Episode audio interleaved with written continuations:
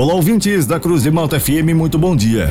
Bom dia, Tiago, bom dia, Juliano. A partir de agora, eu trago as informações da segurança pública para o plantão policial desta quarta-feira, 15 de fevereiro de 2023. E esses são alguns destaques da edição de hoje.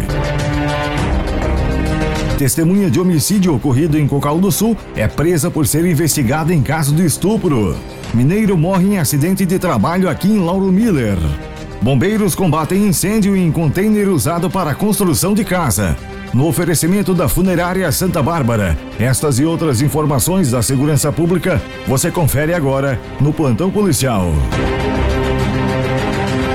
O Corpo de Bombeiros combateu um incêndio na tarde de ontem no bairro Primeira Linha, em Criciúma. As chamas atingiram um container que estava vazio e sendo utilizado em um processo de construção de uma casa. O fogo destruiu toda a parte interna do container, consumindo espuma, lã de vidro e madeirite. Os bombeiros utilizaram aproximadamente 1.500 litros de água para apagar o incêndio e efetuar o rescaldo. O local foi isolado e deixado aos cuidados do proprietário. Um mineiro morreu em um acidente de trabalho na tarde de ontem em uma mina aqui na cidade de Lauro Miller. O homem trabalhava como furador de teto no subsolo quando parte da estrutura cedeu e atingiu o trabalhador. O mineiro chegou a receber o atendimento das equipes de socorro da Carbonífera, do SAMU e do Saer Saraçu, mas não resistiu aos ferimentos e faleceu. Uma testemunha do homicídio de Agenor Furlan, de 66 anos de idade, ocorrido no último dia 10 de janeiro em Cocal do Sul, foi preso pela Polícia Civil.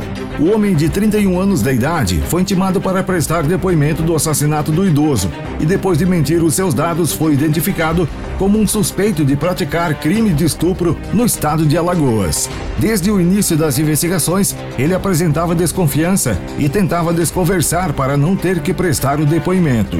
Depois da insistência da equipe de investigação da delegacia de Cocal do Sul, a testemunha aceitou se apresentar na delegacia e forneceu dados pessoais falsos. Os policiais passaram a investigar as informações que o cidadão repassou e conseguiram descobrir sua verdadeira identidade. Desta maneira, os policiais descobriram que contra o indivíduo havia um mandado de prisão. O homem recebeu voz de prisão e foi preso. No final da tarde de ontem, aconteceu uma operação policial em Orleans visando coibir o tráfico de drogas e tirar de circulação usuários de drogas e traficantes, levando segurança ao cidadão de bem. Tenente Arente fala nesse momento sobre o resultado dessa operação que aconteceu no final da tarde de ontem em Orleans. A operação, ela foi originada aí de tratativas da Polícia Civil com a Polícia Militar, delegado de Orleans e nós ali na Polícia Militar, buscando, como você falou, coibir o tráfico de drogas, as ocorrências também que estão vindo aí de, de furtos, roubos, crimes patrimoniais que sempre incomodam a população. Então a gente organizou a operação no final da tarde, início da noite desta terça-feira e tivemos aí várias abordagens, qualificação de vários masculinos, vários com passagens, inclusive, visando trazer segurança à população. O objetivo da operação é buscar é, coibir crimes.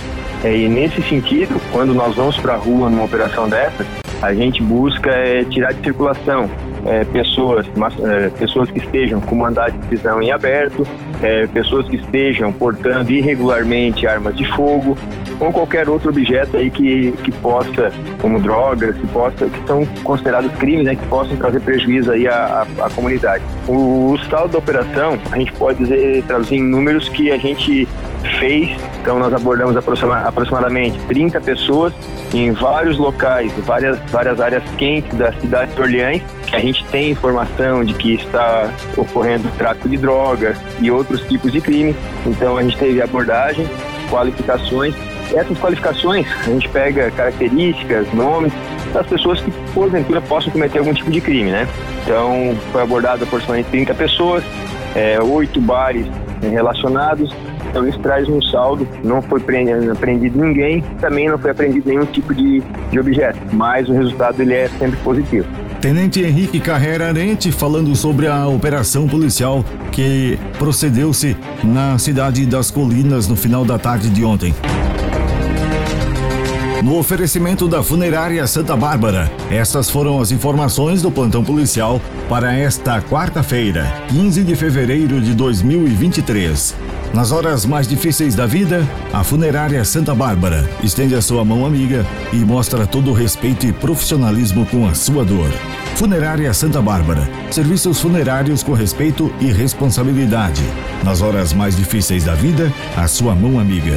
O plantão policial está de volta amanhã, aqui no jornalismo da Cruz de Malta FM. Continue sintonizados com a gente. Aqui na Cruz de Malta tem música e informação.